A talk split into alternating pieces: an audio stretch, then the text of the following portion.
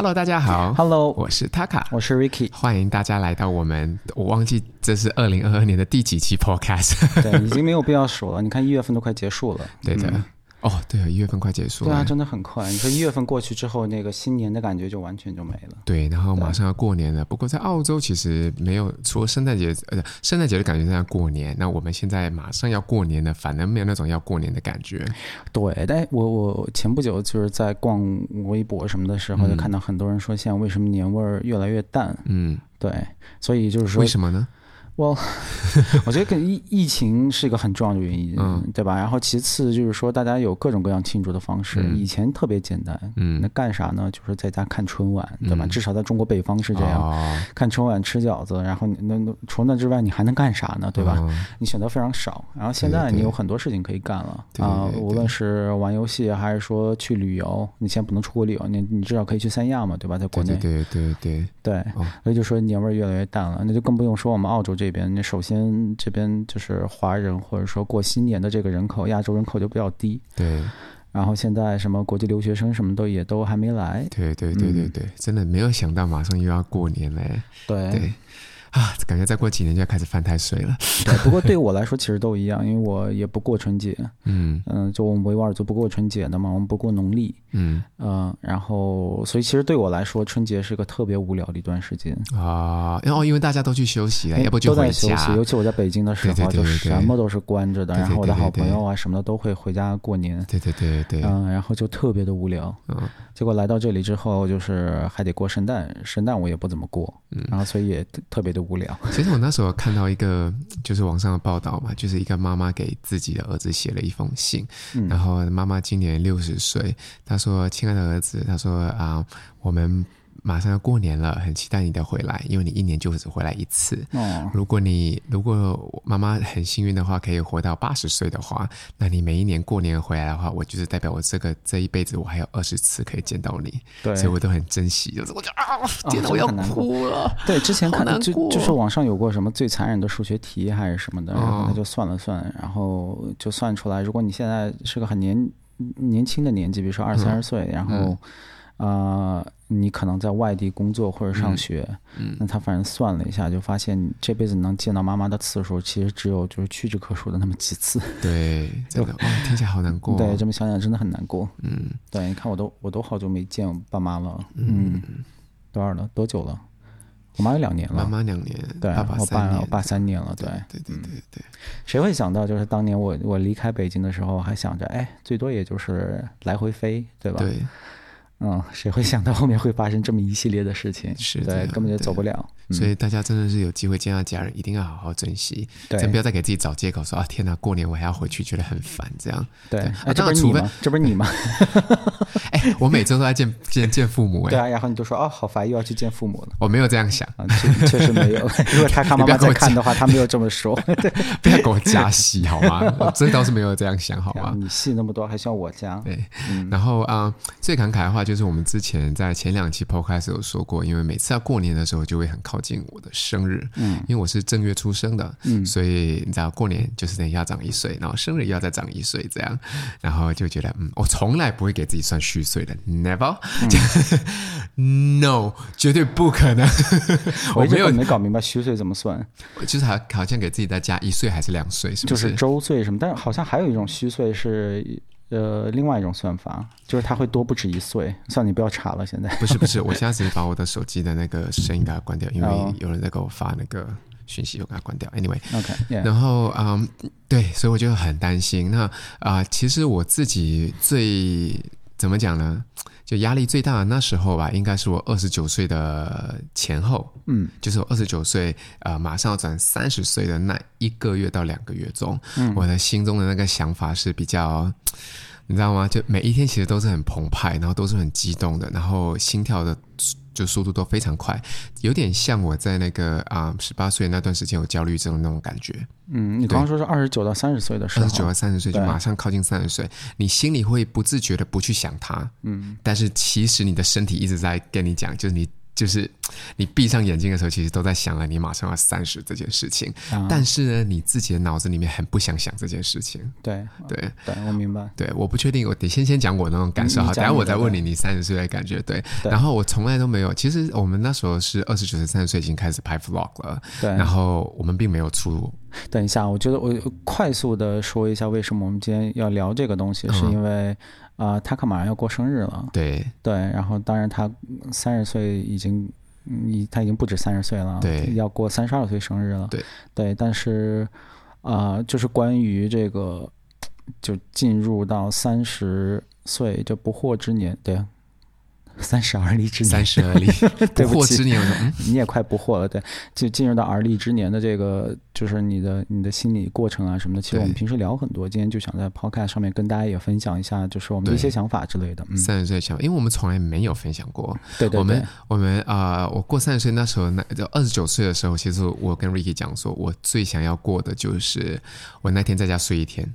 嗯，或者是我在酒店里面睡一天，是的，然后我什么都不要去想，对，我睡醒就是三十岁零一天，对，就是完全想要彻底的把这件事情给摆脱，所以我们也没有吃蛋糕，也没有也没有庆祝，这样，对，我们就、嗯、呃三十岁的时候是临时决定说，哎，要不干脆去墨尔本吧，对，就就只是这样而已，对，因为那在那之前你你。就提早很久，你就跟我说过，你说你不想庆祝三十岁，对，然后你你说你想，或者是那个庆祝方法，就是你刚说的那些在家睡一天之类的，然后最终呢，然后我就一直在劝你说啊，不行，要好好庆祝啊什么的。呃，结果你就想了个折中的办法，就是去墨尔本。大家不要以为我们去墨尔本是 就是多么隆重的庆祝了生日，no，我们就是在赌场里面，对，就是一个非常踏卡的方式庆祝了他三十岁。对，从二十多岁赌到了三十多岁是踏卡的庆祝方式。对，然后、嗯、然后去吃吃东西这样。对，然后我们也没有决定开车，我们是坐飞机去的。嗯，怎么讲？三十岁其实过得还算是挺精彩，很符合我的人设。嗯，那一天呢是。澳洲，呃，三十年难得一遇的大雨。我不知道你有没有印象，嗯、就是那天雨特别特别大。我们订的是九号的飞机，啊、对对对，然后对，对然后我们订个九号的飞机，然后九号准备要出发的时候呢，也没有，因为雨真的很大。我们请你朋友 Jonathan 带我们去那个机场的，对。然后我们吃完晚饭之后，他就送我们去机场。上上机机场的时候呢，我们是想说雨那么大，应该飞机会被 cancel 吧，或者什么之类的，就想了很多很多，结果没有收到任何的通知。嗯，我们就在那边等了一个多小时，结果后面觉得哦。飞机不飞了，所以我们又回来了。我们又又又对打车回来，然后跟 Ricky 其实有点生气，因为就来回折腾这么久，而且也不好打车，雨那么大。我们讲说，要不就租车吧？嗯，我们就算了，我们就从现在开下去，因为我们酒店是从九号就已经付完钱了，九十十一就是三天前都已经付完了。对，然后结果就想说，哎，开车下去吧。好，我们去租车行。啊，我们有机场的所有的租车行全部看了一遍，没有一辆车给你。对对，然后我们就觉得好烦，然后想说，然后结果就刚好收到通知说，隔天早上七点就可以出发了。早上七点，然后想说，哦，那没有关系，反正只是回家睡一觉，我还是有一整天的时间可以在那个墨尔本度过。这样，no，没有想那么简单。七点开始，然后取消，取消到十一点，取消，取消，然后继续取消到两点，又取消，然后再取消。我们最后是坐上了四点的飞机，嗯，然后四点的飞机完了之后呢，然后我们到了墨尔本，然后我们有人跟我们接机吗？对不对？我不知道你有没有印象，有人在接机，然后等了两个多小时。嗯，我觉得真的很抱歉，因为真的不是我们的问题，因为飞机它就一直改，一直改。对对，然后后面我们就到了墨尔本，然后我们整个吃完晚饭，然后结束时间其实已经晚上十点了。对对啊，所以时间就整个就这样被浪费，也其实也挺符合，就是呃，我想说在家睡一天，然后就忘记今天是三十岁这件事情，就还是很悲剧的感觉。对，对然后本来你就想以一个很悲的方式去度过你的三十岁，然后结果就真的是很悲。对对对对对，就可怜可怜的是我啊啊啊啊！对对，但但是我有之前有跟 Ricky 讲我。说，呃，你可以不用陪我过。其实我挺想自己一个人。那我怎么可能不陪你过？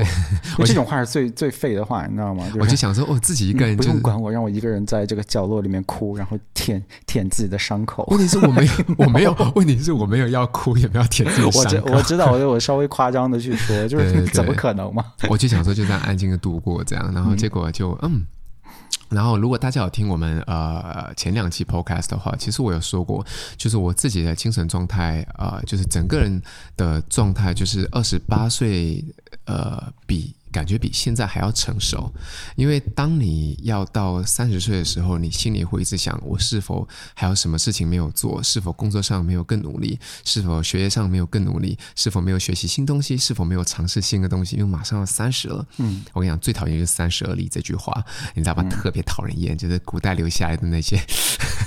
我们之前在那个嗯呃叫什么《乘风破浪姐姐》的时候，其实有说过这个问题，因为三十岁其实还是非常的年轻的。对对，就就是因为“三十而立”这句话，让你感觉到很害怕。是对，所以很多人在二十九岁的时候就有那种二十九岁症候群，你知道吗？就感觉自己要更成熟、更成功，或想要去做一些自己没有完成过的事情。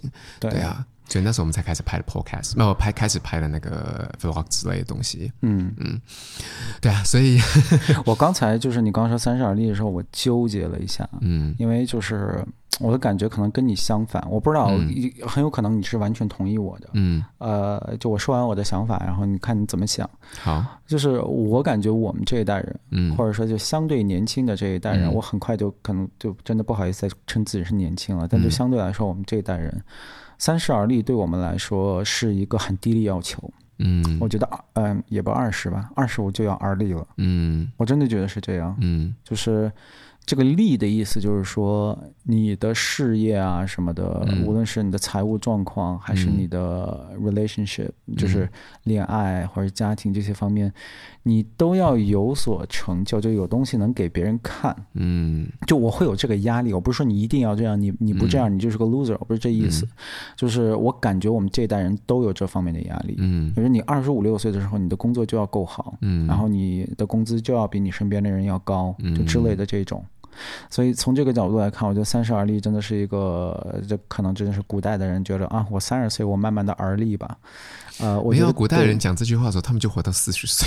对 对对，所以所以这个就更更离谱嘛，因为你、嗯、你对大部分皇帝都是二十多岁就死的，这是这这是事实。对啊，他们所以你三十而立是不是在古代就已经很晚了？那、嗯、更别说现代社会了。嗯、然后除此之外，就是。就如果我们从字面意义上解释而立的话，嗯、就是说你你要有立足之地这个东西，嗯、我感觉我们现在年轻这一代真的是二十多岁就要有立足。三十、嗯、岁对于我来说最大的压力是什么呢？嗯、你不是立足，你是比立足要更进一步，就是你要很 stable、很很稳定的，嗯，要有一个成功的姿态，无论这个成功对你意味着什么，嗯、但是你要有这个姿态。嗯，对，就我感觉是。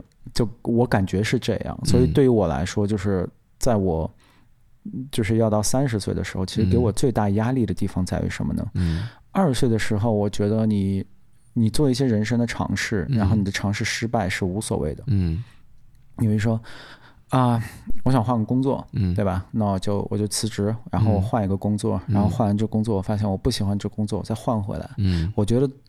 以我二十岁的心态，这是一个完全可以做的事情。嗯、而事实上，我也确实这么做了，嗯，对吧？我之前啊、呃，比如说我联合创立了大象公会，然后做了一段时间之后，啊、呃，就各种原因，我觉得不行，我得出来了。然后我就真出来了，嗯、我出来自己拍了个纪录片，我还真就拍了。嗯，拍完纪录片，我又干了一些别的事情，就都可以。嗯、但是当我在我进入到二十九岁，然后快三十岁的时候，我的巨大压力就来自这个，嗯、我就觉得我我已经没有再有资本去干这些事儿了，嗯，就明白我意思吗？嗯我我不能再就是这种做一些随随便便，也不是随随便便决定，就是说我我不能再去失败了，嗯，我失败的时候，我我没法再告诉自己说啊，你年轻，你还有机会，嗯。啊。呃，当然，我的这个想法有可能是错的，嗯，啊、呃，可能是我给自己太多压力了，嗯、但就是这个是我当时我面对三十岁的时候，我的我的最最害怕的一个点，嗯，因为我在二十多岁的时候，我真的我不想这些东西，嗯，我我我，比如说我看到身边的一些成功人士，可能同行业成功人士，就大家也知道那个 peer pressure 这个词，就是、嗯、呃同辈压力，对吧？啊、我就看。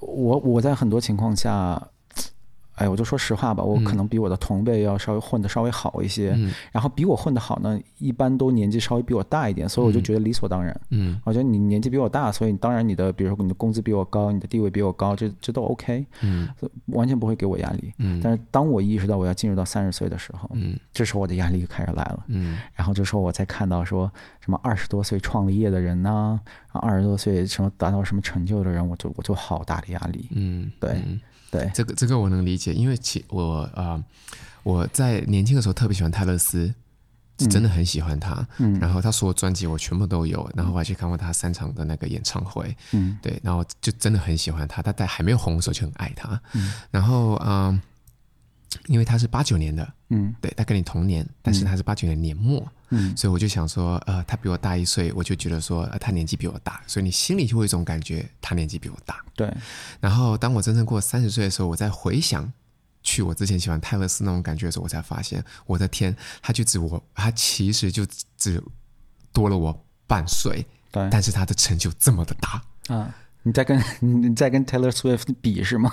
我没有跟他比，但是我，我明白，对，我明白，还有那个 Rihanna 也是这样。我就是你把他做一个基准线的话，你就会发现，对我才发现说，天哪！我之前在追星的时候，我一直感觉我年纪比他小。是的，其实我才发现，我跟人家的那个的那个起跑点，其实不是说起跑点，起跑点可能是一样，但是是的，是的，我跟人家已经拉了这么长的距离，我，我自己没有发现。我，我特别明白你的意思，就是、嗯、就是当你在二十多岁的时候，你你你不用看你身边的人。我刚我刚举了一些例子是身边的人，但是。比如说你你看你爱看篮球的话，你看一些篮球运动员、足球运动员，啊、呃，你上大学的时候可能那你看到那些运动员大部分都年纪比你稍微大一点，对。然后当你二十五六岁的时候，大部分都跟你是同辈，对。然后突然在你反应过来之前，你就发现那上面的那些所有人，无论是歌星、球星还是什么东西，全都比你年纪小。对的。然后，然后如果你真的是一个篮球迷、足球迷的话，这时候你就会发现，嗯，那个解说员会。看待一个三十岁的一个球星，然后说三十岁老将，嗯、就很就这种词汇开始真的是会冲击到。像我们不是打游戏吗？就是电子电子电竞的那些东西。对。然后所有的选手其实最年轻、最老的都是二十二、十三岁。是的。对，没有在比有，我们是从那时候就开始看电竞的。嗯。然后结果就每一年看，每一年看，发现每一年在不不断的更新换代的时候，就发现都是这么年轻的，你就跟他们距离就越拉越远了。是个很很残酷的感觉，因为有很多你觉得。跟你息息相关的东西，你会慢慢发现它跟你没有太大关系了。对，就就像你说的电竞，对，你觉得哎，我天天玩游戏，我也挺在乎电竞的，什么英雄联盟我什么都看。对。然后你一转眼你就发现那里面无论是解说员还是还是参加竞赛的人，全都跟你没有任何的关系。然后你就是那个一个很 creepy 的一个老年人在那边在看人家的节目。没错，真的是这样。其实讲起来这真的挺伤心。然后你回去的时候，你想说，那你还可以做些什么？在二十多岁的时候，对对。那如果你说让我选择一次，我二十岁做什么？其实也不后悔，因为二十岁其实就是应该要好好玩，嗯、然后要好好去享受。你该怎么恋爱就应该怎么恋爱，你该怎么样闯荡就该怎么闯荡。你今天。看老板不爽，你想把他炒，你就把他给炒了。对，这就是应该你应该做的决定。但是如果你三十岁的时候再做这样的决定的话，我就觉得有一点点的不负责任，因为你可能有要，你可能需要养家，你可能需要啊，嗯、呃呃，怎么讲呢？你可你可能就你，你可能你在工作上面你会有很多的，就是就我作为一个创过业然后招过人的人来说，就是。对，当我可以选一个二十三岁的人跟一个三十岁的人的时候，我会选二十三岁的人。这不是年龄歧视啊，对，我我这么说还真是歧视。但我的决定不是说基于年龄，而是说。啊、呃，比如说你三十多岁的人，你可能有三十多岁的 ego，这是个对于老板来说是很讨厌的事情。对的。然后你的能力可能其实没有比二十三岁的人高多少，因为他们然后二十三岁人又便宜，对对对。然后二十三岁的人又便宜，然后还有就是你你说到的这方面，就是可能呃确实有代沟，就是他们在关注的事情跟你关注的事情就是不一样的，就真的是不一样。就比如说我一直说哦，我是一个什么新新媒体专家，中国新媒体我可懂了，嗯。嗯，事实是我我根本不看什么抖音之类的东西。当你接触面，当当你就是三十岁接触的东西跟二十岁一定是不一样的。对，我还记得我就是。怎么讲呢？二十岁其实到三十岁这段期间其实很漫长，每年其实都很漫长。嗯，它的时间感觉就是一点一点一点消耗，不像是从三十岁到现在三十岁到我快三十二岁，我感觉就是昨天的事情而已。嗯，对，就是这种感觉就是 很不一样。对。然后我那时候就是会每一天都会看看有什么新歌，嗯，新的歌手，然后会有什么不一样的就是新闻，我都会关注他，就是。可能社会不会是社社会议题，嗯，但是是大家在流行的东西，我可能会跟着一起走，这样，嗯。可是到现在这个年纪，就觉得说，这真的是老了。其实，对啊，现在可能在听我们 podcast，还是有一些像我们群里面就有十八岁的小朋友，对，然后他们就听着我，我我真的有点怀疑，我们群里面还有多少人真的在听我们的节目，因为我们的变化挺大的，说实话，对对对对，对，对，我们就从拍一些轻松简单的 vlog。啊，不是简单的，非常不简单，那就是比较轻松的、比较生活向的 vlog，然后发展到现在，就两个非常。非常 grumpy 的老头拍着桌子说：“政府这事儿做的不对。”对对对对，就变化有一点大，我们的变化非常的大。对对对对对，所以呃，对我们把这个就当做一个小彩蛋埋到这里面，看看我们的群里面对我们就是说的这个话是什么反应。我怀疑应该是没有几个人有反应，就意味着他们完全没有在听。OK，反正如果大家有听到的话，就在群里哎，我会跟 Ricky 这样。对对对，然后我们就给你鼓鼓掌。对对对，不然要做什么发红包？发红包也行，马上过年了。对对对对，然后啊、um,，What else？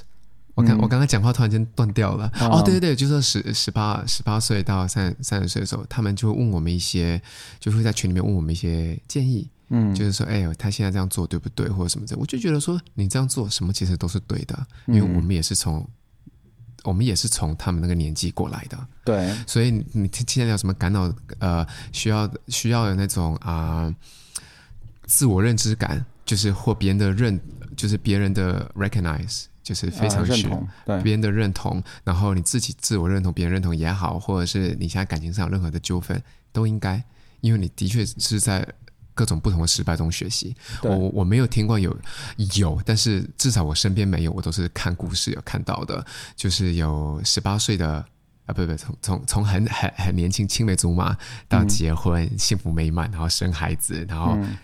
嗯就没有离过婚，也没有吵架，然后就一起白头偕老。我们没有听过，嗯、这是跟童话故事是一样的。我我我能小小的跑个题吗？嗯，就这种青梅竹马，有时候你仔细想，这个东西挺 creepy 的。很 creepy，其实。就两个人从小一起长大，你不应该是兄妹或者说姐弟吗？对对对对对。你怎么做爱啊？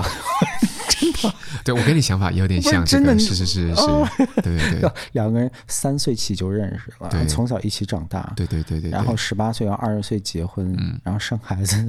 对。What？你知道？你知道，其实父母在三十岁生孩子，或者是二十多岁生孩子的时候，他会跟自己的好朋友讲说：“啊，我们的以后两个孩子一定要结婚，一定要你是男的就许配给我，然后我是女的，就是呃不，如果我们生一男一女就许配，如果是兄弟呃，如果是两个男的话就是兄弟，然后两个女的就是姐妹 meedia. 都行，但是现在性别其实都已经是 doesn't matter 了，性别其实无所谓了，还是有点 matter。我觉得那种能说出我要把孩子许配给你的家人，那种家庭还是挺在乎性别的。对，但是我我我我的确是有身边朋友在讲这件事情的时候，嗯、然后我其实我在旁边听，我一句话都没有讲，然后我鸡皮疙瘩已经从这里起到这边了，因为我觉得很不舒服。你们两个是从小在一起，跟着就是跟着自己兄弟一样，不不不，兄弟一样，就是兄弟姐妹一样，然后就就就然后两个人就结婚，真不会很奇怪吗？我会好奇，我嗯。等等一下，我们不是在 judge 我，但我真的很好奇，嗯、哦，我不太能理解。如果如果如果有听众里面有这种情况，请在下面留言跟我们讲你的感受。对，就是对，就是我们是无知的，对、呃，我们是我们真的是这个态度，我们这方面无知，我们身边没有这样的朋友。然后我自己完全想象不到跟一个从小一起长大的人然后发生性关系。对，所以呃，如果有这种经历，然后可以跟我们说一下。对，分手了也好，没有分手的话，真的很希望留言跟我们讲。我其实我还挺想知道他们心里在想什么的。对对。因为因为那些父母在讲，我还要等个二十年，我才知道那个小孩的想法。但是 我现在得不到他们才，才他们是婴儿，你知道吗？真的，真的，对对对。还有一个就是再继续跑下去，还有一个真就真的会 creep me out 的一句话，就是那个女儿是爸爸上辈子的情人。哦，我每次听到这个，我就会咬手指，你知道吗？咦，这怎么？为什么会有很多人这么说？对对，还会就就发朋友圈，然后晒自己女儿的照片，说真的是我上辈子情人了！好恶心呢、啊！怎么可以这么说话？对，对，感觉在我感觉在英文世界里面，我讲这句话，我就要被认定我是那个恋童癖了。我我觉得任何世界应该都会被认定是恋童癖，这就是我不理解的地方。为什么这话就能公开的就说出来？对，你可以说我你是我的小公主，你是我的那个什么宝贝心肝女儿什么之类的，对，都行。说是我的情人的时候就咦。对，但是你知道，就是每真的每个文化都有不同。就是那个维吾尔族有一个民间歌曲，嗯，我好像跟你说过这个，嗯哼，它是个情歌啊，嗯，然后 我感觉我开始不舒服。他他以为他是情歌，就男女对唱的情歌，嗯，然后有一段词是男的对女的唱的，嗯，他就说，我是否应该把你杀了吃呢？嗯。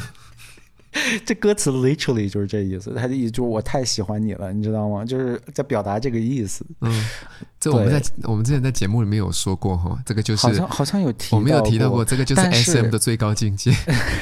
但是，请大家千万不要以为我们维吾尔族好像就是这么变态的民族，但就是这个歌词，你放给一个维吾尔人听，他也会觉得咦，怎么回事？嗯，但就很奇怪，这是这确实这不是一个 random 的一个歌手创作的，这是一个民歌，就流传挺广的一个民歌，那歌词。就这样，还有那首歌啊，《世上只有妈妈好》，也是非常的歧视链很高的。哦，那个非常歧视。歧视链，什么叫做没有妈妈妈的人像根草？那个歌好，对，那个歌好像？如果妈妈是，如果妈妈是不小心，就是 touch，就是不小心的话，就是呃，生了你之后难产走了，或者是生你之后，然后有一些就是反正 anyway，就是一些他无法控制的情况下走的，那你就要说他像根草，然后被歧视干嘛？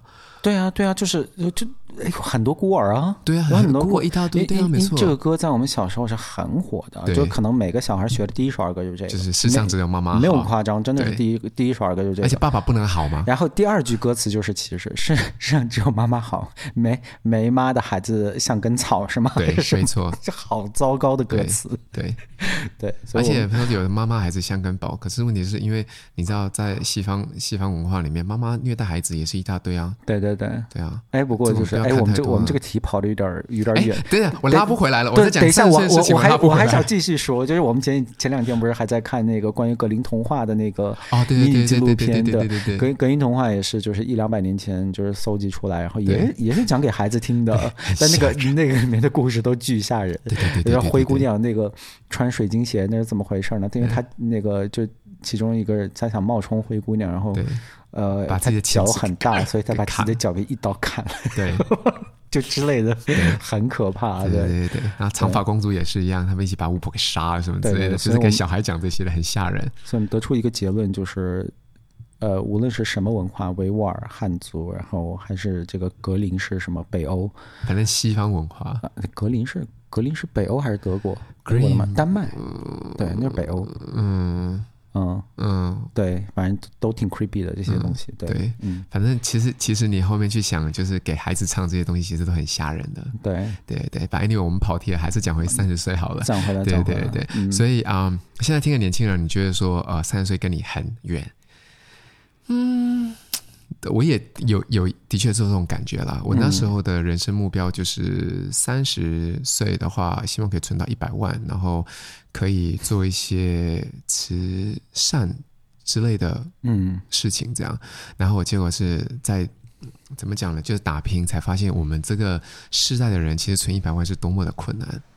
对，我讲的是普罗大众，你千千千万不要再跟我讲说泰勒斯也是我们这一代人，他现在已经几几十个亿、几百个亿这样。No No No，我我指的是普罗大众存一百万真是不容易，而且我讲的还是澳币。你说的是澳币，相当于四五百万人民币。对，所以或是澳币说美金哪里都好，其实都是很大一笔钱，因为我们现在要付房租什么之类，我要车贷，嗯，然后你买房子还要房贷，就是各种其实消费很高的。嗯，我觉得我们这代人的，我一直觉得我们这代人压力比。就就广泛的来说，比上一代人压力大。对，当然上一代人他们也有自己的一些压力了。对的，对的。但是，尤其在你年轻的时候，嗯，我之前真的跟我爸妈就是争过这个东西。嗯，因因可能可能很多人都有这个经历，就是你爸妈会跟你说：“哎，我们小时候可穷了什么，然后人们吃不饱肚子啊什么的。”然后我心里想，你就你吃不吃得饱，其实说实话，这很大程度上不是归你控制的。你明白我意思吗？对的。就是我不是说那个好，我我不是说饿肚子是件好事。对。我我完全没有那个意思，只是那你又小，这东西又完全超出你的控制范围。对，这跟我觉得我们这一代人就是说，吃吃得饱是完全不一样的概念。对，面临着这么多压力，然后就像房价，然后还有一些工作，然后国内我们在聊的九九六，我觉得这些东西就真的是完全不一样的。对，然后我们上一代人，说实话，你干什么，尤其在国内啊，我不知道你这这方面你可能不太了解，你干什么都有国家安排。真的是这样。你住的房子也是国家安排，嗯啊，什么什么都是国家安排，嗯，对，不像我们这一代人，呃，所有事情都得你自己闯，嗯嗯，很多东西都是，呃，甚至说话说难听一点，老一辈人对你的指导能力都有限，嗯嗯，可能在你们那边会好一些，因为你们那边经商传统会比较高一些，对吧？啊。但是像在中国北方，现在新疆，就是我们还是这种公务员系统，然后这些东西会比较发达。嗯，就上上一代和下一代人真的是完全是两个宇宙的人。对，是，所以很多东西，嗯嗯、呃，说不好听点，上一代人帮不上太多忙。对的，对对的，对。除了精神上的支持，他们啊、呃，怎么讲？时代变很快，对，对，对，真的是变很快。对。然后啊、呃，我们这一代人就是接受的那种。呃，职场上的压力也好，然后社会给的压力其实都好，嗯，父母其实没有体会过，嗯，确确实是没有体会过，真的是没有体会过，完全没有体会过。对，对，这个跟你这种，比如说我们家啊，当然我我爸妈是非常棒的爸妈，就是呃，我非常感激我我能投胎到这个家庭，嗯，但就是说也他们大他们。总体上是这个公务员系统的，嗯，对吧？就是工作啊，然后后来房子啊什么的都是都是国家安排啊、嗯、之类这种，嗯、对，呃，当然他们有他们自己的苦衷，可能有我不了解的地方、嗯，但至少我能说，就是我面对的一些压力啊什么，是他们完全理解不了的，是的，完全理解不了。这就是我们现在理解不了十八岁小孩在想什么是一样的，因为我们的确是，啊、我能理解到一点。OK，不是我的意思是他们的想法、他们的用语或什么之类的，有理解不了，这是很正常的。因为的确是一隔就十二年了，有什么好，有什么好去把自己给做？哎，想到一点，讲到这点，就啊、呃，我是身边朋友比较晚转三十岁的，什么意思？我因为我身边朋友普遍年纪都比我大。啊，你晚于你身边朋友到三十岁是吗？对的，okay, 嗯，所以他们每次经过三十岁的时候，其实都会那种有那个什么自我贬，怎么讲？他们觉得三十岁是一种难以启齿的事情。OK，对，真的是这样。嗯、我很多朋友就是三十岁的时候，但是出去外面都是跟别人讲自己二十七八吧。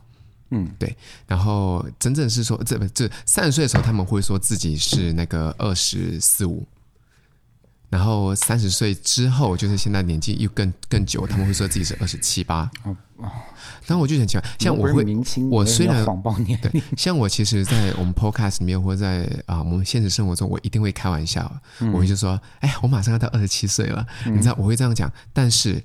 我也认识的任何新朋友，或者是在那个啊职场上，我一定会实报自己的年纪，嗯、我不会开玩笑，因为这不是拿来开玩笑的东西。对，对我就是说，那 I'm thirty two，I'm turning thirty two，或者是说，哎，我已经三十一岁这样。嗯，然后我我不会觉得这是一个很奇耻的事情，因为我长得年轻，我希望我我讲这个年纪的时候，别人跟我反应是，你知道吗？我希望得到这样的反应，所以我是很开心的。嗯、那你？已经是到这个年纪了，你长年轻，你觉得你自己是二十四五岁的脸的时候，你何必讲自己是二十四五岁呢？对我，我身边有这样的朋友，就，就我跟你我跟你说过我的那个朋友啊，对对对，我就不说名字什么的，当然不能说这个事情。对对对，对，但就是啊，他年纪其实比我还大，嗯，但是他的这个 fake age，就是他对外宣称的年龄呢，嗯、比我的真正年龄，我是八九年，他会说自己是九一年的，嗯、对，呃，九一还是九二的，对对对，真的很离谱。他实他的实际年龄比我还大，嗯。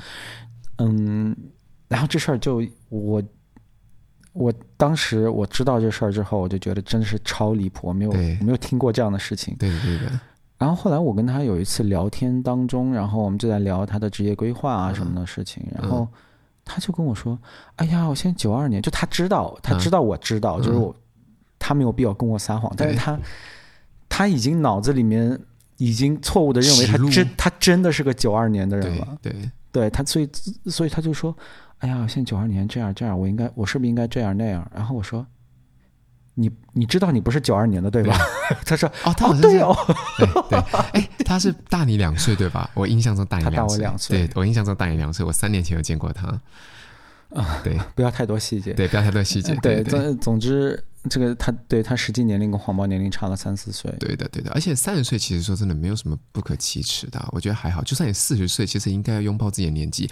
如果、嗯、如果你到三十岁，你还是想要跟那些十八岁的人一起玩，那意味着你你的人生有点 fucked up。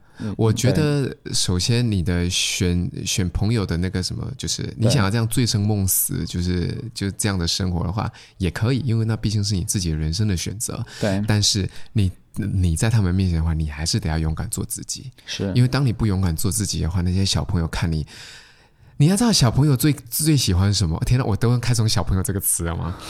他们最喜欢就是在背后讨论别人，嗯，因为你你是小朋友的时候，你就干我也会做这种事情，对，因为 因为你会拉帮，你知道那个三十多岁的叔叔吗？对对对对对对对，我之前 还有这样讲过别人，就是我认识三十岁的时候，我的确有跟别人这样讨论过别人，因为仗着自己年轻嘛，你什么时候做出来？对。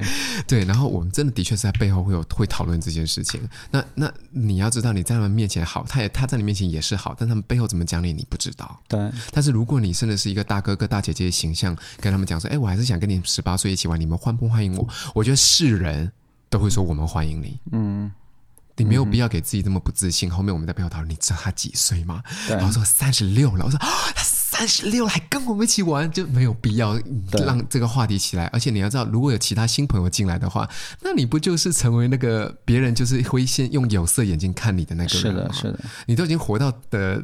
三十岁以上了，还没有一点点的，就是社会，你不需要有社会地位，但是你有自就是自己的位置应该在哪里，不是应该最清楚吗？对对对，对，而且我觉得这方面就是你你在转三十岁的时候，你的心态跟你。当时你的人生处境的关系很，就关系很大，对，就就当时就在那么一个 very specific 的那那一个时间段，就是二十九到三十岁的很大，因为就像我刚才说过，我说我转到三十岁的时候，嗯，我我其实最害怕的是，就是说，我觉得我不再年轻，我没有那么多的时间资本去，你说对了，去去失败，去尝试啊什么的。嗯，但是总体而言，当我真的在转三十岁的时候，嗯啊、呃，我是一点都不难过的。我跟你的心态是完全不一样。嗯、我不是说你不好，只是当时我，因为我对我的人生当时所处的状态，我是很满意的。嗯、我觉得我工作也很好，就就各方面我都很好。嗯、然后那个时候我刚就又又回到澳洲，对吧？对对对，然后租了个非常漂亮的房子，我就觉得我，呃，对，就是我就觉得我的人生挺好的。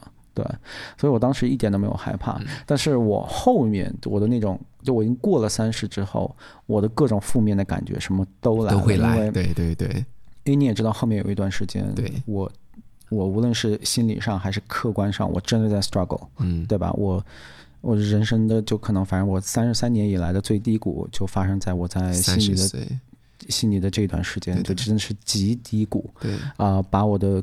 个人自尊，把我的骄傲，还有就各种东西就，就就就碾到了土地里，然后还踩两脚，吐了口浓痰，撒了泡尿。嗯，呃，然后这个时候我就是那我的那种，无论你管它叫自卑还是什么东西，呃，都好。然后再加上这个疫情的影响，澳洲没完没了的这个封城，然后我自己又是个非常热爱自由的人，就真的就大家不要 cringe 说，哎，这这人怎么这么说话？我真对于我来说。自由这些价值对我是非常重要的，嗯、对，这是这是我的一个一个非常非常本质的一个信念问题，嗯、对，所以我不过能你不过能这样讲你的人是在享受自由的情况下，然后再攻击你的，或者是那种叫什么幸存者观念的时候再说你的，对对，只有这种人才会讲你，其他人的话就会觉得说自由是很重要的，确实，对对对，然后就总之就是这个时候我就会，嗯。如果如果我当时那个状态是发生在我二十九岁的时候，嗯、我觉得我会三十岁的时候我会吓死。嗯，对，我就觉得我我天呐，我我这么失败。嗯，我我在人生最低谷的时候，我要进入到三十岁，我觉得我会是完全不同的心态。嗯，我完全我这个完全理解，因为的确是所我所有的负面的心。为什么今天要讲这一期？是因为我说的、嗯、所有的感触，就真的是、嗯、就是怎么讲？你往后回忆的时候，你在想这些所有东西是突然间出来的，一定是你过了三十岁之后你才想的，因为你是你从二十九，就是你从二十快靠近三十岁的时候，你想的是我应该多做什么，是的。然后你回想的时候是我没有做什么，对对，那是更那是很可怕的，是的。而且而且很多时候，其实你对自己的负面判断啊，都是出于一个就是一个不太。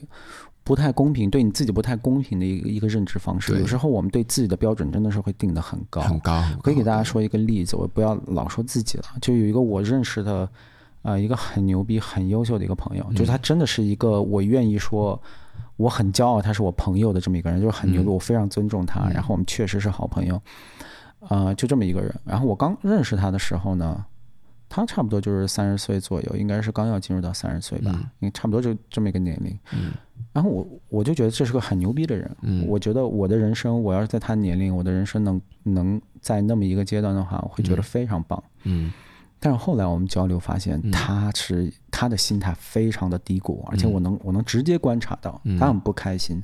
他当时有自己的创业公司，然后这个创业公司呢，你可以说他很牛逼，因为他拿了很多的融资，然后那个是刚好中国的创业潮的一个高峰期，啊，然后就创业公司也还挺有名的，就是怎么说名利双收，你可以这么说吧，对。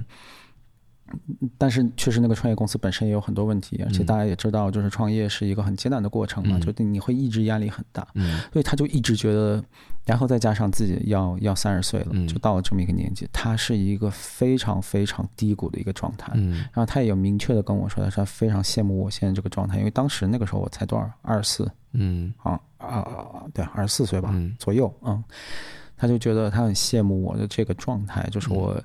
朝气蓬勃，我可以，嗯、我可以就是随便去做我要做的事情。嗯，但我当时就非常的意外，我就觉得，嗯、哎，这个我看他，我觉得他很牛逼，就真的是，如果过几年我的人生能到达他的那个阶段呢，我真的就开心死了，你知道吗？嗯、结果他居然是这么 miserable 的一个状态，嗯、我当时就觉得很意外。然后他的这个低谷期呢，后面就过了，嗯，啊，就低谷的一段时间吧，后面过了，嗯，然后现在他是国内某。知名的影业公司的副总裁，嗯嗯，对，就是我相信他应该是一个很现在是一个相对很不错的一个状态，嗯、就是整个人心理上或什么的，嗯、就是所以从我的角度，我就觉得这一直是个牛逼的人，嗯，然后他的人生也一直在牛逼着，嗯，但从他自己的角度来说，他中间有一段时间他觉得自己是个 loser，他觉得至少他。对自己的人生的轨迹不太满意，嗯嗯嗯，对。然后现在呢，就是三十岁症候群嘛，对对对。对，然后然后现在他又回到了我，我相信他现在是一个相对来说对自己呃相对比较满意，然后呃会会一个比较高亢的一个状态。我懂，因为当你看开就是看开了，对对对。你看我现在就是过的其实就是我想要的状态，对对。所以我状态就一直维持在现在。但是我二十九岁的时候就一直是二十八、二十九，就很想要自己。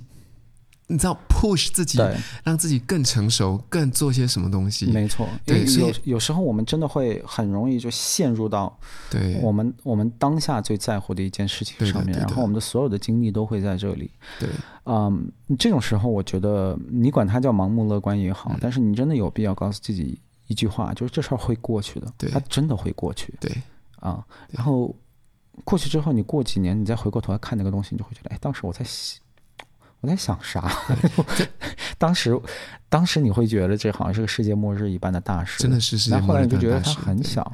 你知道，我二十，我三十岁就是过农历生日的那一天嘛。我请我妈跟那个跟那个我妈吃，我妈跟我妈的 partner 吃饭。然后吃饭的话，就我妈 partner 其实就是后爸了，她就是也照顾我十多年了，这样。嗯嗯然后。呃，我请他们吃饭的时候呢，我妈妈就就吃饭吃饭聊天聊啊，今天生日啊什么之类的，然后讲啊儿子又大啦，讲讲讲完之后呢，我讲了，我说我也没有想到一过就三十年这样，我妈眼泪突然间出来了，你知道吗？就眼睛在泛红，她说我没有想到我最小的儿子已经三十岁了，对。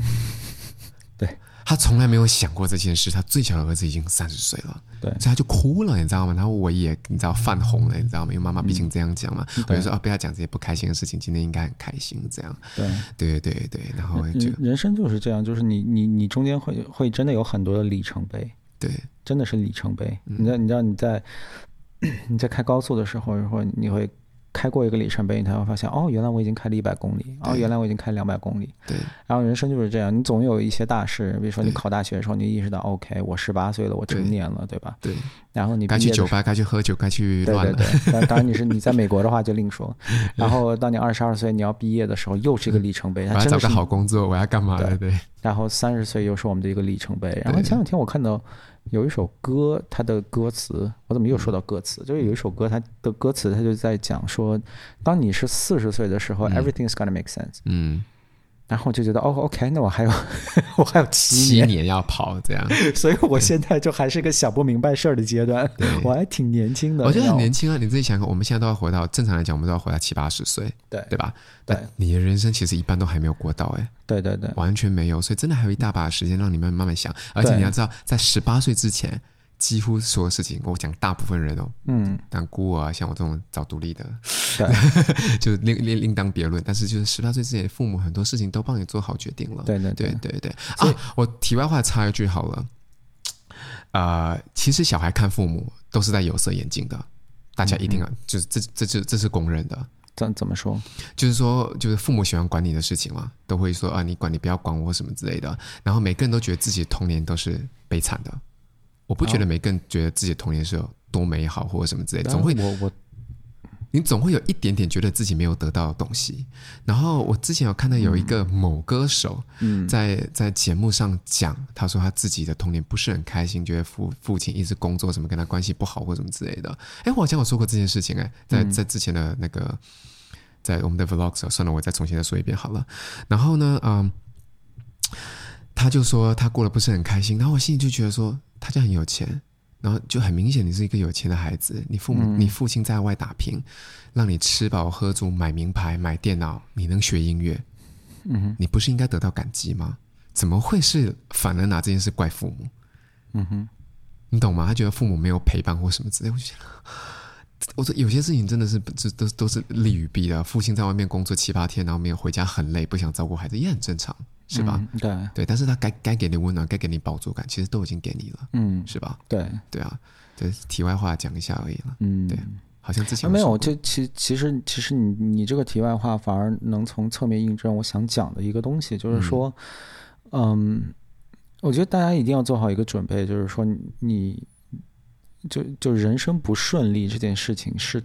正常的，非常正常，是对的，对，不可能一帆风顺的，绝对不可能。对，然后你觉得难过，你觉得抑郁，你觉得 miserable，这些东西都是正常的。我什么意思呢？就是说，你当然你要你要避免让自己陷入到这样的一些情绪里，然后你要尽量的让自己的人生过得美好。对，但是如果当你有有那么一段时间，你发现自己很不开心，或者说你陷入到一个负面情绪的时候，当然抑郁症另说啊，那是医疗问题。嗯、你在一个负面情绪的时候，你你你一定要提醒自己说，这个是一个常态，嗯，这很就这太正常了，嗯、这是一个常态，嗯。啊、呃，然后这些事情它终究会过去的，嗯。嗯，因为有很多人，就我是发现的，就是你看我现在说话越来越像老年人了，因为我想说现在很多年轻人，嗯，好像真的有这种感觉，就是。嗯我不接受，呃，生活是不幸福的这件事情。对，我不接受生活不是完美的这件事情。像你刚说到那个例子，对，嗯，我我我不想，因因为我我甚至不知道你举例的那个人是谁，嗯、所以我不想 specifically 就是说他的想法到底对不对。嗯、但，呃。就有些人，你可能童年会比较穷；有些人，你可能你有钱，但是你仍然会发现说，比如说你你希望你的父母给你更多的关爱，然后但是但是你觉得他们给你不够多，就是这样的一些情绪，你这种不完美感，你是一定会有的，你一直会有，对的，对。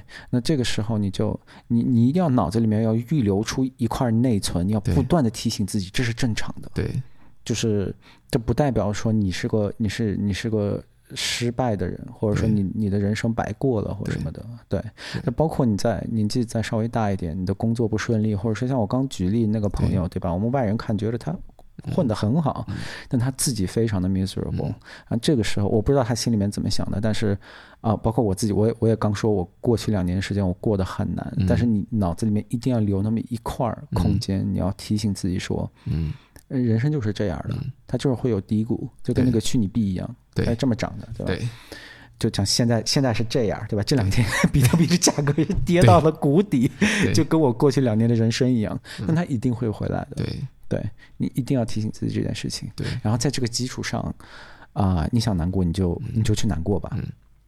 就我我会我不我不太喜欢别人说啊，你不要难过什么的，嗯、啊，有时候你要难过你就去难过吧。对，那那咋办呢？你你你工作不顺，你工作不开心，你你你你老板是个臭 SB，对，然后或者说你女朋友啊、呃、出轨什么的，那你就是不高兴嘛，那你就不高兴，你砸砸杯子都可以，对，对吧？但是千万不要找父母聊，no，一定要找自己的朋友哦。大家，因为说真的，父母一定是给你那种建议，但是很多时候，其实你想听到就是别人赞同你的观点。我很爱我父母，但是他们就是他们说啊、哦，有什么不开心的可以跟我讲，然后我说行吧，那我就挑一个最无所谓的，但是相对不开心的事情，然后接下来两个星期天天问我，对，好烦恼。对，然后想，他们会在他们脑子里面，他们会想尽一切办法想帮你。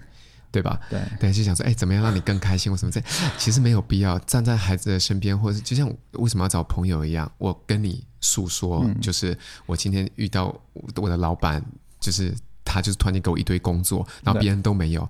那你已经就我想要骂他，你就是说你老板真是过分。我其实就想听这句话。对对对，我边上跟我讲，你看呢、啊，你老板啊，肯定是因为你的能力好，然后把，然后然后然后他就只有把这些做最艰难的工作交给了你。我跟你讲，你就是升职的那一个什么这，谁要听这些鬼话？这是很重要的一点。很多时候就是我们抱怨的时候，并没有想要你的，要你就是指导我们怎么度过这个难关，或者说我们的人生应该怎么过。有时候你就帮我骂一骂就行了。对的。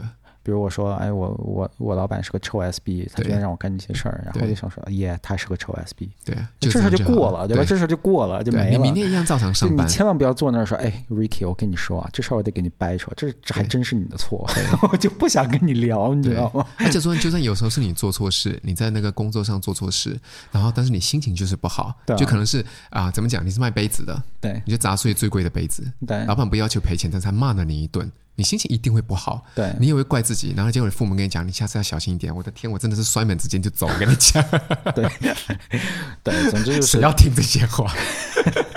总之就是，就像刚才给大家说的，就是人生不一不如意十之八九。哎呀妈，这话说，对，但但是事实就是，是这样。呃，你你不高兴的时候，这是一个常态。你千万不要觉得人生的正常状态应该是你的那个多巴胺一直就是在密集的。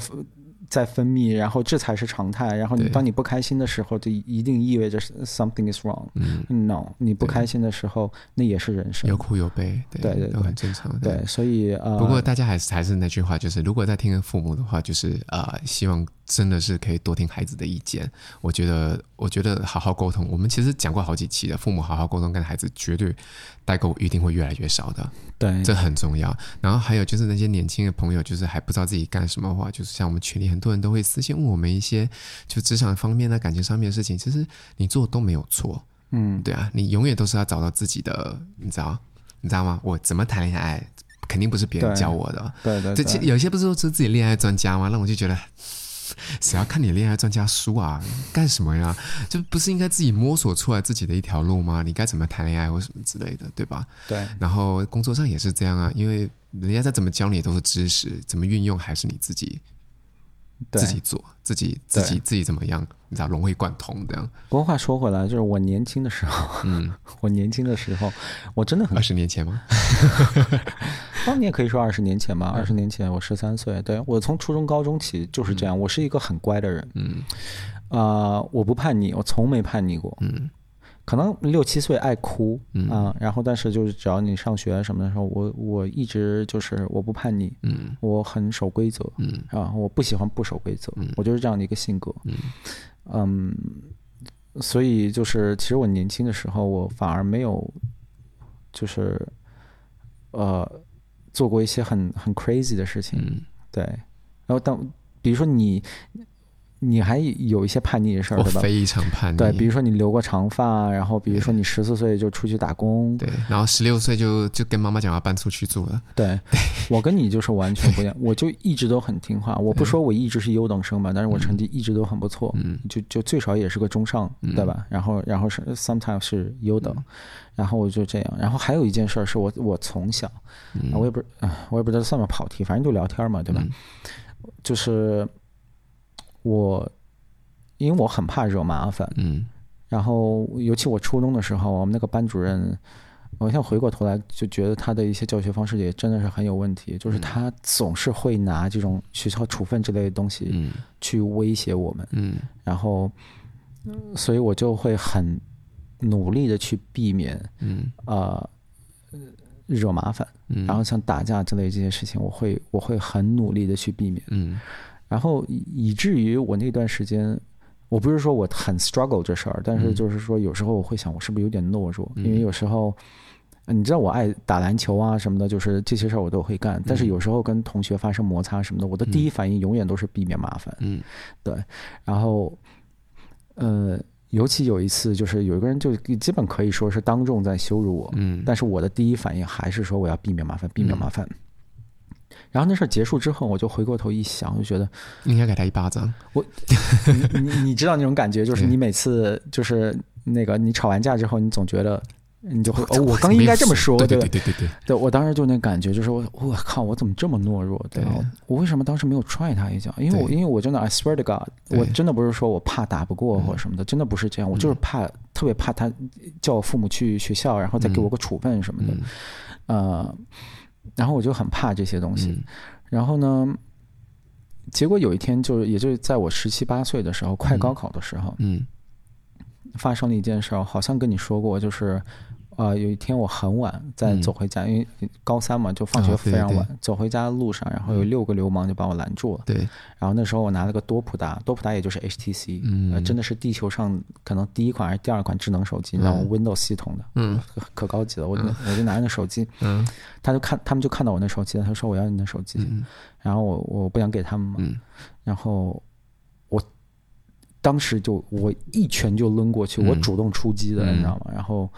啊、嗯，就跟他们打起来了。他们六个人打我一个，嗯，嗯，然后场面一片混乱，我的脑子也是一片混乱。嗯、但是有那么一秒，我我定过神来一看，我发现六个人全在地上，嗯，六个人全在地上，嗯，然后我就跑了，嗯，然后那人都在地上嘛，我就跑了，嗯，嗯，然后这事儿也就没有然后了。手机我保住了，但是当时有一袋水果，那、嗯、六个人从地上爬起来之后，把我那个水果拿走了。嗯 想说没有抢到手机，水果还可以补一下，水果拿走了，一一袋橘子，我记得很清楚，一袋橘子给我拿走了，我就觉得我靠。但但首先我一定要说，这是我做过的我人生中一些愚蠢的决定里面，这肯定是最愚蠢的一个。嗯，他们当时，他们真的是，他们是真实的流氓。对，我甚至有清晰的听到其中一个给给另外一个说，把刀子掏出来。Oh my god！我很有可能死，当时是就这这太正常了，就是在乌鲁木齐的一个呃治安不太 OK 的一个小巷子里，太正常了。我要被捅死，就真的是连报纸都不会上，你知道吗？就太正常了。呃，所以大家遇到这种事情千万不要干。但是这个事儿到后面，它给我造成了一个什么东西呢？就是它把我之前就是觉得哎，Ricky 你是不是个懦弱的人这个问题直接给我弄掉了。嗯，明白我意思吗？他让我心里面很开心。嗯，就是我初中和高中。呃，一直在压抑自己惹麻烦的这一个东西，在那一次就大爆发，很偶然的情况，我大爆发，而且以一个非常 spectacular 的方式爆发。对，六个流氓全在地上躺着，你知道吗？哦，我就觉得哇靠，我好牛逼啊！就那种感觉。对不起，男生有时候就是这样，就是，嗯，对。然后这可能就是我我我小时候唯一一个，呃，算是有点叛逆的这么一个东西。嗯。对，当时就是有这么一个经历。嗯嗯嗯嗯嗯，现在想起来其实也挺好的，让你自己有一段这样叛逆的经，那个叫什么经验？对对对，所以如果是我看来，我会觉得说的确是有一点 reckless。啊，当然是 reckless，我我我绝对呃不提倡大家这么做，这真的是我做过非常愚蠢的一个决定。然后我因为我把这六个流氓打趴到地上，也并不意味着我就是个牛逼的人，嗯、完全不意味着啊、但。我为什么想说这个事儿呢？就是说有，就是你你很多时候你的人生，无论在你什么阶段，就是你有一些对你对你自身都有一些不太接纳的一些事情，嗯，就是啊，当你发现有这些啊，你你对你自己的一些特性，对你自己的一些性格的一些方面非常的不满意的时候。啊、呃，我希望你可以稍微 zoom out 一点，嗯，嗯，然后把把你的时间上时间线放长远一点。结果那个那个什么流氓呢，就听了我们的 podcast，然后听个 podcast 想说。打我那个人，我记得他现在人在澳洲，然后就飞过来打你。哦、他们飞不过来，他们飞不过来，他们他们是在新疆的维吾尔族，他们有无数个关卡飞不过来。那这是另外的话题了。对，有机会再说吧。飞不过来。对对对，但是我的意思是想说，就可能会有这样的情况，但也有可能你朋友帮助了他们呢。他可能想说，哎，本来是想要做流氓抢个手机，然后就一次成功就两次，两次成功就三次，然后想说常在河边走，怎么不失足呢？是不是？这次就是他。失足的时候，可能某一个人就改头换面，然后变成好先生之类的。真的，嗯，当然很有意思。我当时脸上挂了两点呃小彩，呃，不严重。嗯。嗯，但就是挂了一点彩，然后我当时就看着那个镜子，啊、很有意思啊。嗯、我我当时就大家知道，国内都是一个小区一个小区这样的嘛。然后我是在小区的那个差不多，呃，我随便说啊，比如说我在小区的东门、嗯、，literally 在东门口被这六个流氓围住，嗯、就我运气就那么差，嗯、我要再多走十米往里面就，我就我就进去了，我就到家了。对。然后然后我把他们打趴到地上，然后跑到了从东门跑到了南门，嗯。然后我从南门打了一个计程车，嗯。呃，出租车，然后又。又打回了东门，然后从东门进，因为我我家必须从东门进。嗯、呃，我当时不太敢说，我还在那个黑灯瞎火的地方，我还在随便走。对所以随便虽然只有就一真的一分钟步行路程，我还是打了计程车，然后付了那个钱。对。然后就这种情况，我当时就是脑子还很清晰，就各种。然后到了家之后，嗯，当时家里爸爸还在。嗯。然后我爸也真的是就。这，我觉得只有男只有男人可以干出这种事儿。嗯，他完全没有看到我，因为我在避免让他看到我脸上挂彩了嘛。对，他完全没看到我。嗯，然后我就说啊，我又进房间学习了。然后他那一天他就没有看到我。嗯，他一点都不觉得一有问题，你知道吗？他没有看到我，觉得没问题。对对，但是然后我我就在厕所里，然后我就看着镜子，然后脸上挂彩。嗯。然后就哇的一下就吐出来了，因为我那个肾上腺激素开始作用了，嗯、你知道吗？我我头从来没有那么痛过。对啊，可能我在阿德莱德没咖啡喝的时候有有那么痛过。对，然后就剧痛剧痛，我才知道就是电影里面会演的，有时候那个逃跑啊，武打片里面、嗯、什么动作片里面逃跑，然后不是会吐吗？我以前会觉得为啥要吐呢？嗯真的会吐，嗯，我就哇哇的在吐，对，嗯，暴力是不好的，大家。当然不好，对，因为 哦，我还要我我还是得再说一遍，我做的是一个极其愚蠢的决定啊，是非常愚蠢的。Ricky 只是运气好而已，我跟你说，就是我朋友就是喝醉酒，我怎么怎么身边有太多戏了，朋友身边也好多戏，他在国内喝醉酒，然后就坐计程车回去。然后坐计程车回去，应该计程车司机应该也是个流氓吧？可能看他穿的光鲜亮丽，想要抢他钱这样。嗯，然后就抢了钱。但你知道，喝醉酒人的他平常性格也是这样子。他喝醉酒的时候就会乱动，你不要动我干嘛？你不要抢，我才不要给你什么？你知道我是谁吗？什么之类，可能会讲这种话的那种人。嗯、然后没有，他是一个非常好的人。我想我那朋友真的人真的很好。嗯，然后喝多了呗。对，就是喝多了。然后嗯，然后就呃两天后，他父母找不到他，报警就发现他的尸体。哎呦我的天哪！对啊，尸体就被气到，所以我才跟你讲说，我人生身边都是戏，你知道吗？真的是，嗯、真的戏很多，嗯、戏很多，然后就正在身边。所以我跟你讲，遇到这种事情，像虽然我会开玩笑说 Ricky 这件事情，但是真的遇到这种危险的事情，哦、绝对该给还是给，嗯，绝绝对不要去，绝对不要去争一口气。但是我之所以说这个东西，就是说，呃，其实就是在延续我刚说的那个话题，嗯、就是你你对自己的。啊、呃，身上的一些东西你不喜欢，无论是性格还是肢体上的，嗯、比如说你可能觉得你自己怎么这么胖，嗯、你觉得自己的鼻子难看之类，就这些事情，呃，都是正常的。然后我希望你知道，每一个人他都有自己的 insecurity，、嗯、然后都有对自己不满意的地方。你想这件事情，我就想到之前是因为哪一个广告的模特不是眼睛特别小吗？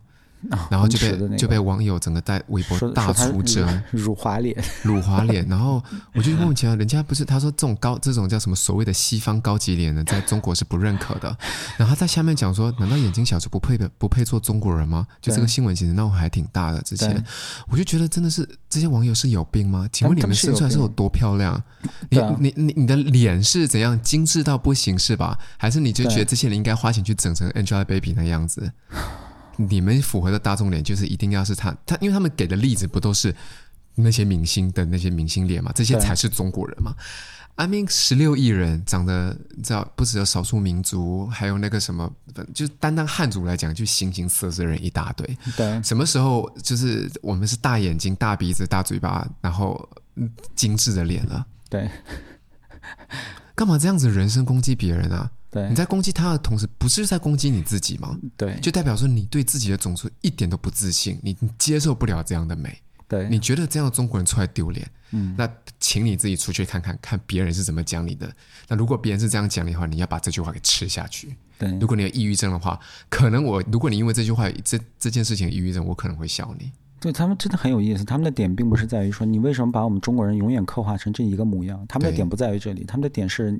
确实应该刻画成一个模样，只不过不应该是那个模样，而是我心目中的那个模样。对，而且他们会更更直接的说出来，就是他们是真正的歧视，他们觉得眼睛小就是难看，眼睛小就是难看，他们不配做中国人，对，他们不配代表我们中国人，对，所以你为什么要用他们？对。就辱华，就跟那个华人与狗不得入内的那个逻辑是一样的。他觉得小眼睛的华人也不也不配代表华人，对，就是就就是这么一个逻辑，就真的是很真的是很惊人的。而且说真的，马云现在不是有钱这么出色？说真的，马云如果现在，no no，马云现在的处境，你不想当马云？那那那，我我指的是就是六七年前，马云很可怜，现在对，但我指的是六七年前嘛，就是如果是这个人他是模特出身，那也会这样被大家攻击。那现在马云他是企业家，真有钱。他也不是你们心中想要的那种中国人的样子啊，怎么没有人去出征他？对，就特别势利，你知道吗？对，如果如果他是个叫什么，就是叫什么国际名模、国际认可的，然后叫什么上了那个百大的那个什么美脸的话，也这样小眼睛，我我敢保证他们绝对不会这样出征，说他是鲁，就是中国人就长这样。对，对，这抱歉，题外话，就想他这件事情，就还是有一点深，有时候就觉得莫名其妙。对啊，对。对啊，好了，那今天就大家跟，对，我觉得今天可以差不多就这样了。对，只是跟大家讲一下，三十岁的时候就从来没有跟大家分享过，就是，是的，我觉得我觉得还挺开心的，因为我我还真不知道今天能聊成什么样。然后虽然中间跑了很多次题吧，但是这也是我们的风格嘛，爱跑题。然后 上次 Heidi 不是就直接就疯了嘛？他说：“你怎么跑题跑成这样啊？” 对不起，我们就干这事儿的，我们聊天就爱跑题，不然怎么聊一个小时？对啊。对，嗯，对我就是想说，我我我最主要想表达的一个东西就是说，嗯，就是这些不如意啊，这些东西它也是个常态，然后大家一定要知道，说它最终会过去。对，然后无论你的人生怎样，可能对于三十岁，或者说你已经三十岁，那接下来对四十岁这些东西，你都会有心存恐惧。对，这是很正常的。但是你一定要相信自己，当你的年龄真的到了那个阶段，当你的人生真的到了那个阶段的时候。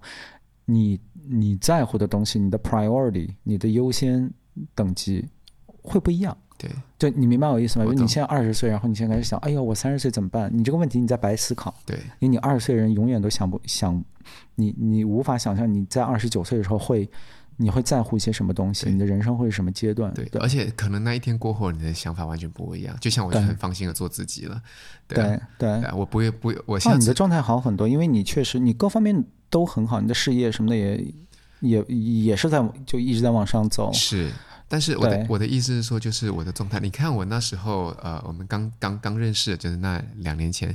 你看我其实都都是穿西装，看穿那个就是很正式去见客人。我现在就是永远就是 smart casual。有时候就是干脆就是直接就是那个什么 chinos 加上那个白色的那个叫什么？哦，对，你很久没有穿你的那个那个 Gucci drivers 了。对，很久没有穿。我买我好多，我家里还有还有两三双吧。我大概有十双，就是你知道吗？就是应不是讲就是半正式的鞋子。对。但现在都没了，就都不穿了已经。对。因为我觉得出去，我发现就是好像那时候就是需要靠衣装，让感觉别人说我有知识这样。现在我不用，我觉得我穿什么出去，别人觉得我年纪小，但是我。的谈吐，你知道吗？就是跟别人在讲生意的时候，他们会立马马上就相信我，这样。对对，所以对我觉得有些东西还是、啊、对我觉得你你说这个点就很好，这就是你你你作为三十岁的人的资本，对对吧？就是你有这个阅历，你有这个呃，你有这个能力。对你，你不需要用什么西装之类的东西去去吓到别人，人家就会觉得 OK。对，这是个 expert，这是个专家，我需要听他说话。对，我也不需要买一些有呃呃有的没的名牌出去跟别人讲说，哎，你看我用这个包包。对对对，所以就没有必要。所以就是呃，我们是我我是上一期 podcast 还是什么时候我我我说到，如果就是给我一个机会说让我回到二十多岁，我一点都不想回，我不要回，我还是说我要回。对，但我我我真的是不回，因为我。我人生无悔，嗯、我并不觉得说，哎呀，我我有这个大选择，我做错了，完全没有这个感觉。哦，这倒不是，但是就很想，我想回去十六岁，就是不是说我现在回十六岁，是我希望有现在的知识，然后是十六岁。就请请请，请不要就是做这种我。这种极其夸张的白日梦，我们做一点稍微 realistic 的白日梦，就是说你你你重新过一遍这个人生。嗯，no，我没有兴趣。我觉得我的选择还应该还是一样的，很多事情选择还是一样的。对啊，对啊。因为我我我在二十多岁的时候，其实换了很很多工作，我换了很多。我看老板不爽，我就是转头就走，非常嚣张，你知道吗？对，因为不担心很多事情。对，现在我不会这样做。对，的确是不会。对。多开心啊！对啊，对，反正你走过的人生，其实很多时候就是最好的人生。对，嗯，好了，那就这样，那就这样了。呃，不想给大家说太多的细节，但是我们下一期的 podcast 应该会有个嘉宾，然后会应该会比较有意思啊，不出意外的话。就是下一期 podcast 对。对，然后我会把就是这个 podcast 的这个链接呢连接到之前骂过我们的那些 骂过我们那些人的那个留言里面，就是他真的很记仇，他请 refer 这些人，不是有些人就是很欠骂，我真的觉得莫名其妙，就是对对对。对，而且我们之前我我我们今天不说，今天不说这么多，对对对，我们下期再骂，我不喜欢给细节，因为呃可能会发生任何的什么事情，然后比如说可能这期拍不了了或者什么的，发生什么之类奇怪的事情，对。啊，对，我不想不想让任何人失望。对，对，好，那就这样子。Very much looking forward，然后到时候请大家一定要去收听。好，那就我们下期见，嗯、拜拜。谢谢，拜拜。